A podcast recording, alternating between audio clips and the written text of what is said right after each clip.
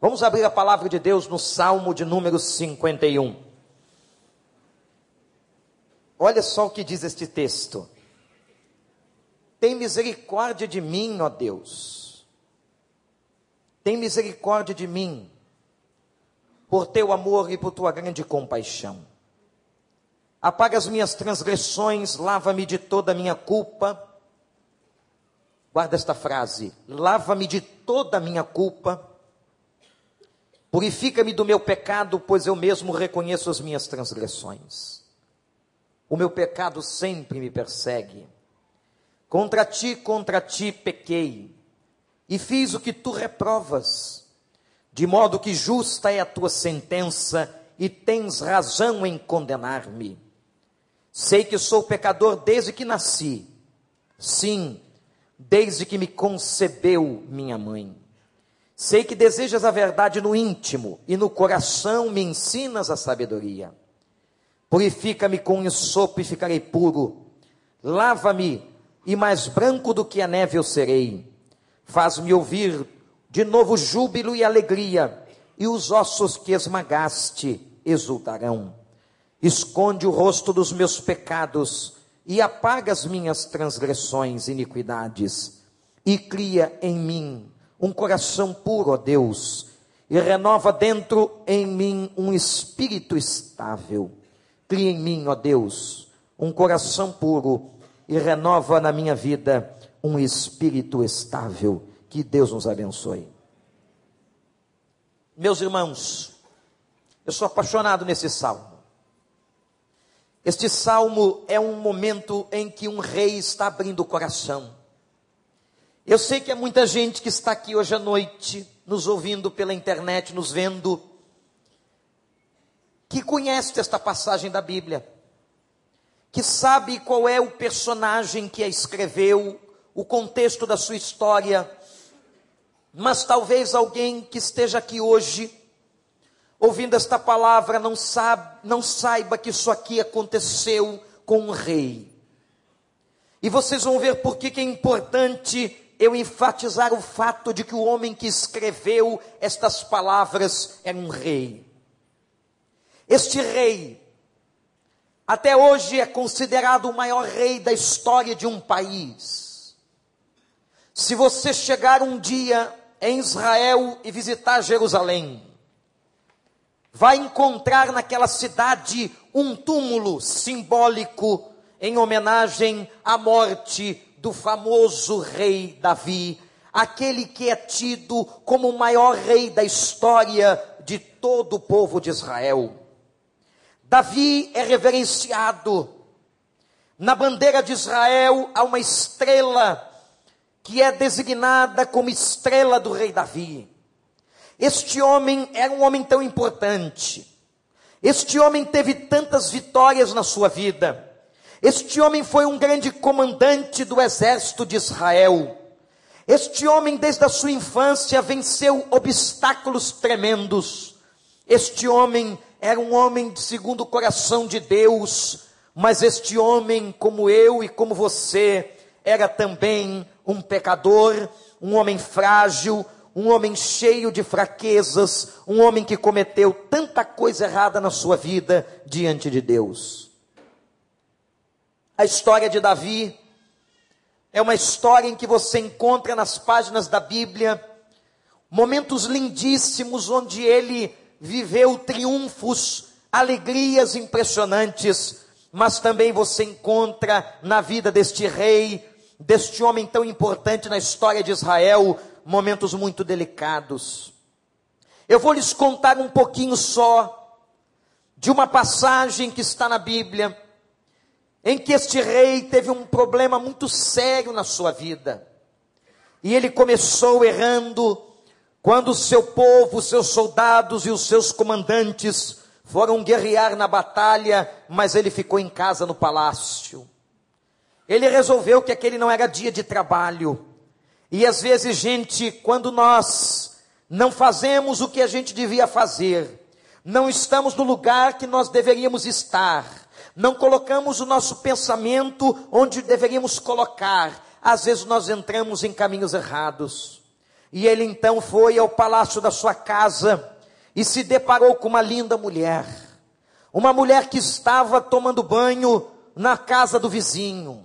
Uma mulher que estava numa outra propriedade e ele cobiçou aquela mulher. Aquela mulher, certamente, uma mulher linda chamada Betseba. Por que, que eu estou dizendo que Betseba devia ser uma mulher linda? Por um fato interessante da cultura. E a gente tem que entender a cultura para compreender essa história.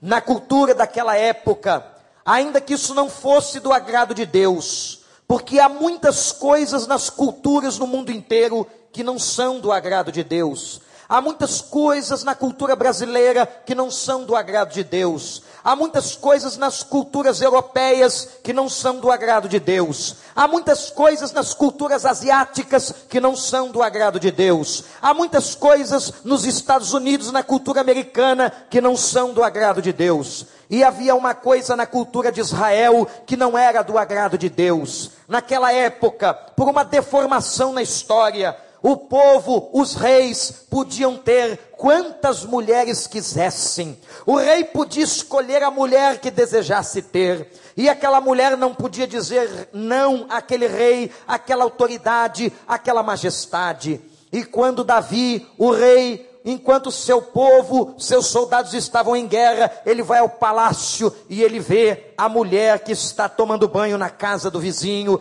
Às vezes não é bom, não é bom que você fique olhando a casa do vizinho, olhe para dentro da sua casa, olhe para dentro da sua vida, olhe para a sua mulher. E ele ficou cobiçando a mulher do vizinho e perguntou a um servo do palácio: Quem é essa mulher? E alguém disse: Davi, esta mulher é mulher de um comandante teu chamado Urias. Este homem é importante nas nossas batalhas, e Urias agora está lá no front, está brigando para guerrear em nome de Israel, da nossa bandeira e do nosso povo. Davi não ouviu, Davi não entendeu aquela mensagem.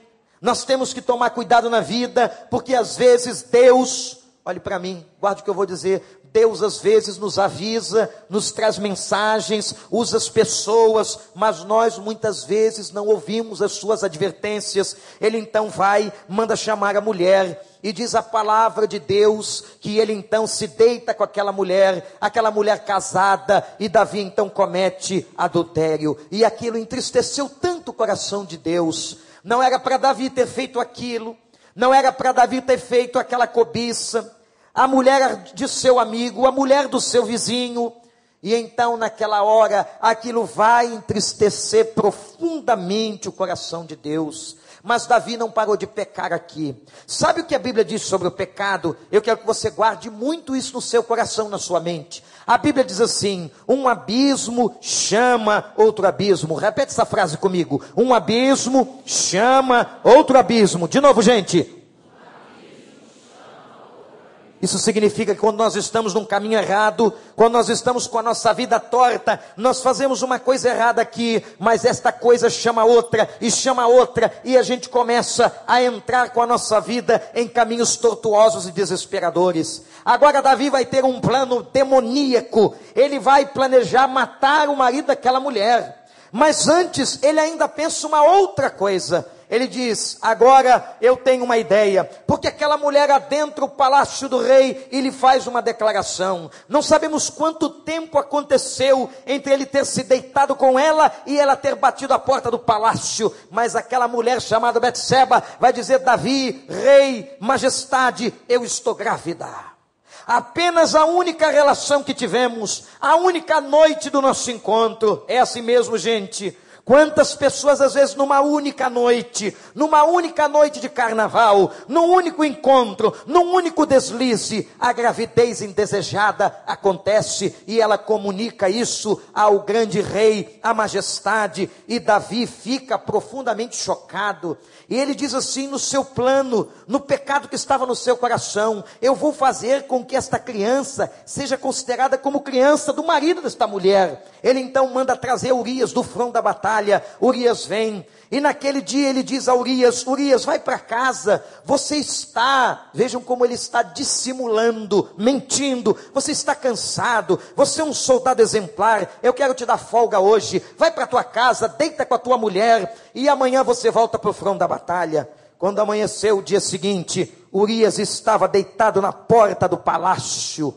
O rei não entendeu aquilo, o rei não compreendeu e vai dizer a ele: por que, que você não foi para casa? Por que, que você não voltou para tua casa e está com a tua mulher? Olha a resposta que o soldado deu. Urias disse o seguinte: Como posso, rei? Como posso voltar para minha casa e deitar-me com a minha mulher, sabendo que os meus companheiros, os soldados, estão no front da batalha, estão morrendo por causa de Israel? Eu não me sentiria bem, rei. Eu não me sentiria feliz sabendo isso. Portanto, adormeci na tua porta. Isto é fidelidade. Aquele homem não sabia o que aquele rei tinha cometido contra a sua casa vem um outro abismo, um outro pecado, a segunda noite, e Davi pensa o seguinte: essa noite Urias não escapa. Eu vou dar bebida forte para ele. Eu vou enchê-lo de vinho e de todas as bebidas. Ele então vai ficar totalmente bêbado. E quando ficar bêbado, ele volta para casa. E com o fogo que o vinho traz no corpo, ele vai desejar sua mulher. Há muito tempo no campo, na guerra, ele vai se deitar com ela. Ele vai ter relações sexuais com ela. E então eles vão entender. Israel todo vai entender que aquela criança que está no ventre de Betseba é filho de Urias e não filha do rei. Mas o plano não deu certo. Quando as coisas são feitas fora da vontade de Deus, não dá certo. Não adianta mentir. Pode ser que você minta aqui, que você esconda aqui, mas vai aparecer lá na frente, vai aparecer em algum momento. Sabe o que aconteceu? Ele, é, Urias ficou bêbado. Urias se embebedou tanto de vinho que ele não consegue voltar para casa e ele fica de novo na porta do palácio. Quando Davi vê aquilo, ele diz: não tem jeito. Eu mandei o homem na primeira noite, eu embebedei o homem na segunda noite, o homem não foi. O que é que eu faço com ele? Ele então tem o terceiro plano diabólico. Ele escreve uma carta e coloca o brasão real. Ele diz para Urias: volta, entrega esta carta ao comandante maior. E Urias, sem abrir a carta, a carta fechada, leva até a presença do comandante a sua própria sentença de morte. Urias podia ter aberto a carta, lido a carta, fugido, mas ele não fez isso. Ele entrega aquela carta ao comandante. A carta dizia o seguinte: coloque Urias no lugar estratégico para que ele morra, na frente dos soldados e o comandante fez, meus irmãos. O rei estava mandando. O comandante então coloca Urias na frente e vem a notícia, a notícia de que Urias, importante soldado do exército, estava morto. Quando os conselheiros chegaram a Davi para dar a notícia, Urias, Urias está morto, um dos mais importantes soldados Davi, como se não estivesse fazendo caso, vai dizer o seguinte: e o que que tem? Qual é o problema? Soldados morrem todos os dias, morreu um aqui, morre outro acolá. Davi estava com o coração petrificado. Irmãos, o pecado cega e petrifica. Quando você olha a história de Davi, Parece que nós estamos olhando para as nossas histórias com pecados de nomes diferentes. Quem foi aqui que já não mentiu? Quem aqui já não dissimulou? Talvez tenhamos pessoas aqui que efetivamente tenham praticado adultério. Se não praticaram fisicamente, talvez, como disse Jesus, quando você na tua cabeça cobiçar o cônjuge do outro, seja um homem, seja uma mulher, e este cônjuge não te pertencer, você já cometeu adultério com aquela pessoa. Talvez muitos de nós que estão aqui nesta noite carreguem o que Davi estava carregando naquele dia. O que é que ele estava carregando? Ele estava carregando os seus pecados, ele estava carregando suas estratégias, suas mentiras, seu adultério e seu homicídio, e Deus estava profundamente triste. Mas, meus irmãos, há um texto na Bíblia que diz que nada fique encoberto aos olhos do Senhor. Nada. Não tenha dúvidas de que o pecado um dia aparece, de que aquilo que desagrada a Deus um dia surge na vida da pessoa e surge das maneiras mais terríveis e mais dolorosas. Chega então na casa do rei um homem muito importante, um homem simples, chamado Natã. Natã era profeta, Natã era homem de Deus, e Deus usou a boca e a vida de Natã. Quando Natã chega na casa do rei, ele vai conversar com o rei e lhe conta uma parábola. Ele fala de alguém que tinha um rebanho muito grande e vai roubar a ovelha de uma pessoa que só tinha aquela ovelha. Davi ficou tão indignado com aquela história e disse o seguinte: Este homem merece ser castigado com todo rigor. Quando ele acaba de sentenciar o homem da história que Natan está lhe contando, vejam como é difícil. O profeta olha para ele e diz: Davi, este homem da minha história é você. Você tirou a única mulher de Urias. Você matou o teu companheiro e amigo. Você podia ter todas as mulheres do reino. Você tem mulheres que escolheu para estar diante de você, mas você errou, você adulterou, você mentiu, você dissimulou, você fez pouco caso. Meus irmãos, naquele momento, Davi tem uma das atitudes mais nobres que um homem e uma mulher podem ter. Não há nada mais nobre que um homem possa fazer na sua vida do que se arrepender dos seus pecados. Algumas pessoas vivem dizendo para si mesmas, se enganando que elas não pecam. O que é que eu fiz, pastor? Eu sou um homem bom, eu ajudo os pobres, eu procuro fazer o bem, mas a Bíblia diz uma coisa diferente de mim e de você. A Bíblia diz que todos nós pecamos entristecemos o coração de Deus. Agora, neste salmo que nós acabamos de ler até o versículo 10, começam a aparecer algumas coisas que estavam no coração de Davi. Depois daquela revelação de Natã, depois que o profeta apontou o seu pecado, depois que disse no rosto de Davi o quanto ele tinha errado, eu vejo aqui quantas coisas apareceram diante dele. A primeira delas, meus irmãos, foi a tristeza de Davi. Há um versículo aqui no texto, eu quero que você guarde e leve para sua casa, que diz que quando nós pecamos, nós perdemos uma coisa, nós perdemos alegria. Ninguém pode pecar entristecer o coração de Deus e continuar uma pessoa alegre. Não há possibilidade. Alegria não combina com pecado. Davi, então, na sua tristeza, vai adoecer. Na sua depressão, ele vai adoecer. Davi estava, meus irmãos e irmãs, sentindo dor. E no meio da sua dor, sabem a criança? Aquela que estava no ventre de Betseba, a criança morre.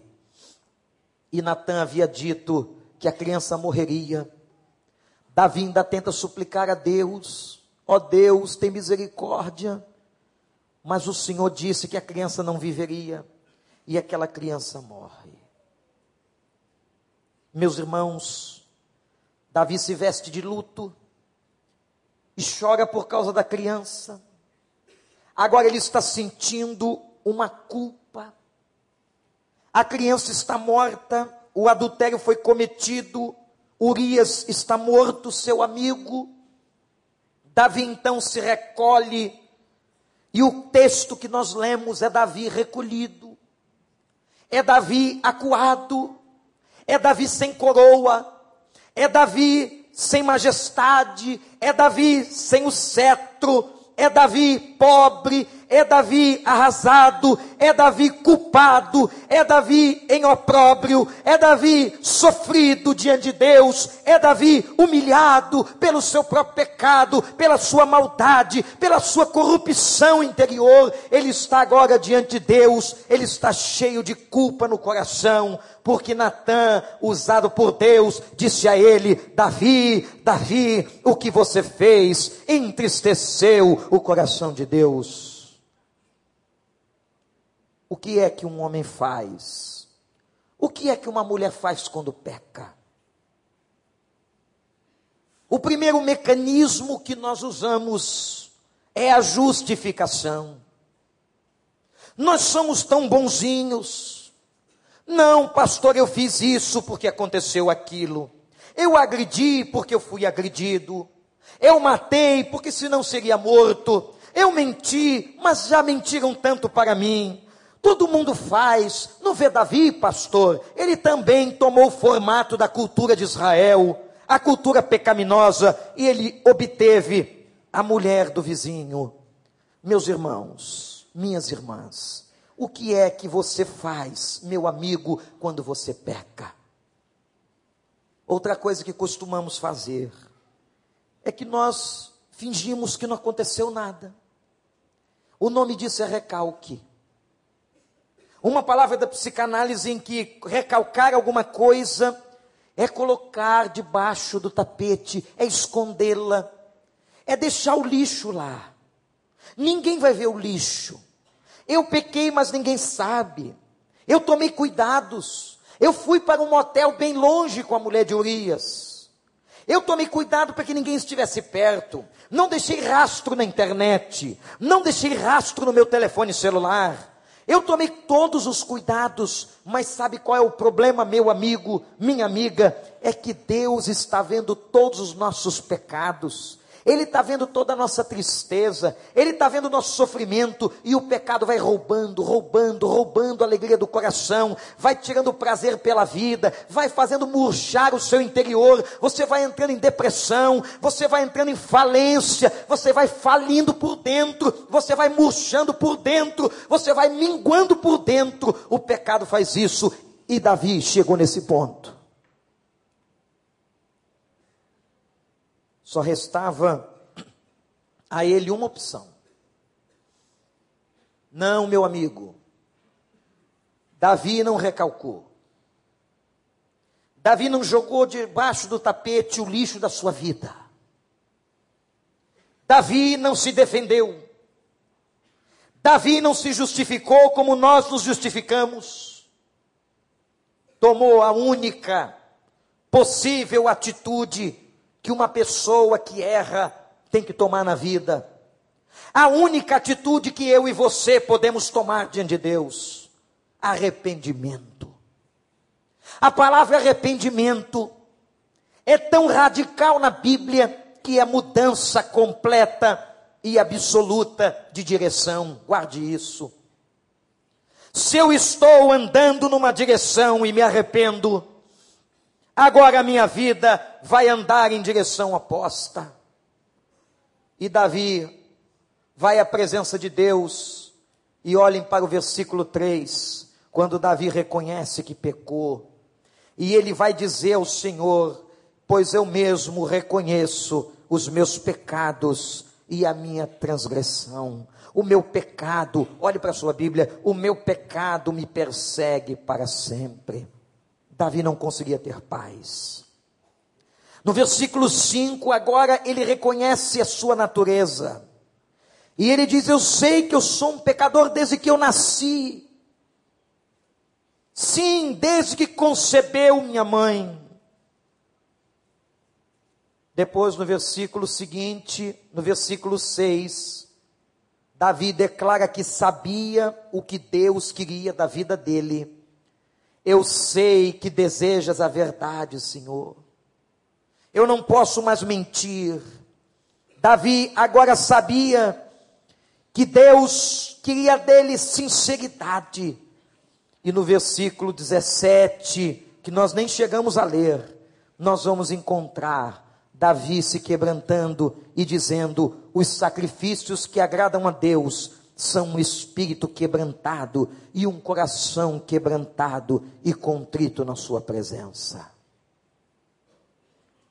Você que está aqui hoje, não tem outra saída. A Bíblia declara que todos nós pecamos. A Bíblia declara que nós somos como Davi. Talvez o nome do seu pecado não seja exatamente o nome do pecado dele. Mas nessa noite, nós não podemos colocar o lixo debaixo do tapete e não podemos fingir que nada aconteceu e não podemos justificar. Nós temos que assumir. Nós temos que dizer: Pai, eu pequei. E ele toma a decisão de arrependimento. E essa decisão de arrependimento depende de uma coisa do coração chamada quebrantamento. Quem não tem quebrantamento não conhece a Deus. Quem não tem quebrantamento não chega à salvação. Quem não tem quebrantamento não pode se humilhar na presença do Senhor. C.S. Lewis, um dos grandes teólogos da história, vai dizer que quem não tem quebrantamento tem orgulho e por causa do orgulho, o demônio se tornou demônio. E a gente se torna demônio. E a gente se parece com demônio quando nós estamos cheios de orgulho. Quando nós levantamos a cabeça. Quando nós queremos dizer que nada aconteceu. Quando nós não assumimos os nossos pecados, nós estamos parecidos com um demônio. Quando nós não assumimos as nossas fraquezas, quando nós não reconhecemos que desde que a gente nasceu, a gente vem cometendo uma série de coisas erradas. Hoje, talvez, muita gente que está aqui está sofrendo por erros cometidos no seu passado. Caminhos que você entrou, não deveria ter entrado. Escolhas que você fez não deveria ter escolhido, palavras que foram ditas e nunca deveriam ter sido ditas. Mas agora você vai dizer, pastor, eu carrego esta culpa por muitos anos.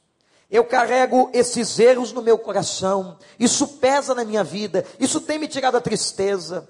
E mais, irmãos, presta atenção. Davi sentia dor nos seus ossos. Ele sentia tanto dores físicas que ele confessou a Deus que as suas dores físicas eram consequências do seu pecado e da sua maldade. Eu quero anunciar para você e dizer nesta noite que os nossos pecados angustiam o coração. Os nossos pecados fazem doer a nossa carne. Parece que a gente está com os ossos esmagados. A culpa faz isso. Vocês viram o julgamento daquele garoto que matou Eloar. A gente já tinha esquecido, porque no Brasil é tão lento. E apareceu o garoto. Uma informação de uma pessoa ligada àquele rapaz na cadeia. Está dizendo que ele agora reconhece o seu pecado. Muita gente não acredita nele. Muita gente aplaudiu uma condenação de 100 anos. Mas quem é que pode julgar o coração de um assassino frio, calculista? O que nós podemos pedir a Deus é que ele realmente tenha se convertido e se arrependido dos seus pecados. Ele está ouvindo o evangelho dentro da cadeia.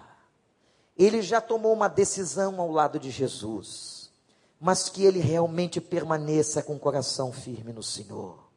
Meus irmãos, Deus pode perdoar, perdoar pecados, mas Deus não tira consequências. Deus não alivia as nossas consequências, até para nos disciplinar, para ensinar e para que nós não voltemos a pecar novamente daquela forma.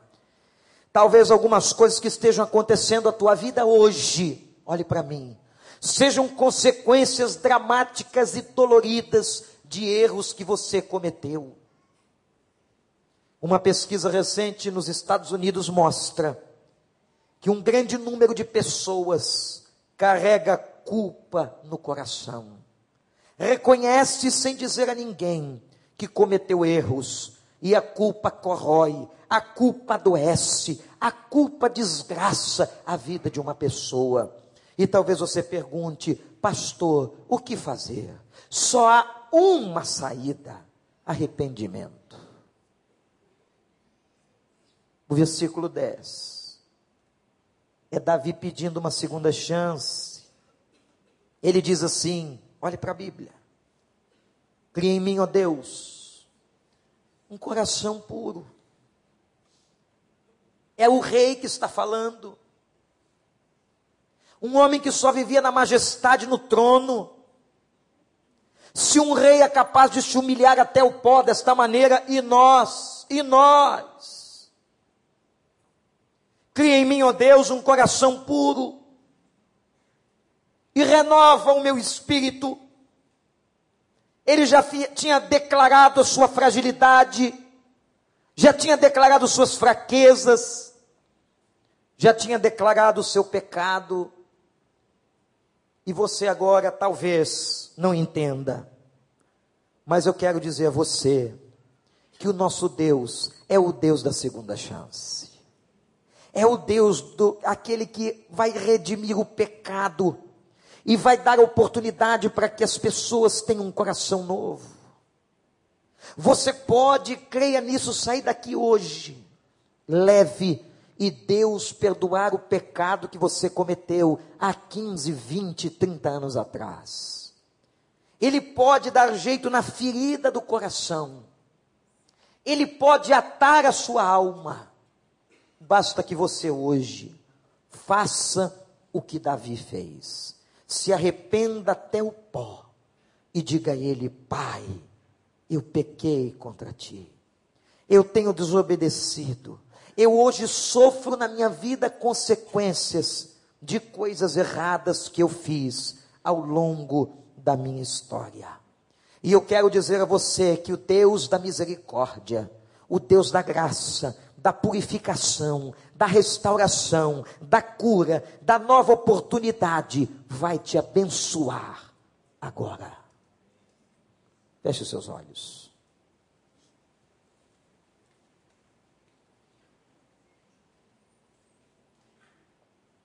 Não há outra coisa a fazer. Se não nos arrependermos do pecado. Pai, Pai, ouve a nossa oração. Tem pessoas aqui, Pai, que trazem tantas culpas, Fizeram tanta coisa feia. Quem não faz, Pai? Tem gente aqui carregando um fardo tremendo e às vezes muitos anos. Tem gente aqui que agrediu os próprios pais. Tem pais aqui que desprezaram seus filhos. Tem maridos que traíram suas mulheres ou mulheres que traiam maridos. Tem tantas mentiras nas nossas histórias. Tem tanta dissimulação, Pai. Pai, às vezes a gente quer mostrar às pessoas algo que nós não somos. E nós sabemos que o pecado entristece o Senhor. E que o pecado adoece a nossa vida. Agora, Senhor, nós queremos orar como Davi. Eu queria que nesse momento agora você orasse a Deus e continuasse essa oração. Você que tem sentido culpa por algo que você fez há muitos anos atrás, ou talvez esteja fazendo hoje. Ou talvez esta semana você sabe que alguma coisa entristeceu o coração de Deus. A palavra desta noite tem o mesmo poder que a palavra de Natã. Ela vem por amor. Ela está dizendo: foi você que errou. Que você agora possa se arrepender e dizer: Pai, cria em mim um coração puro. Ó oh Deus, renova na minha vida um espírito reto.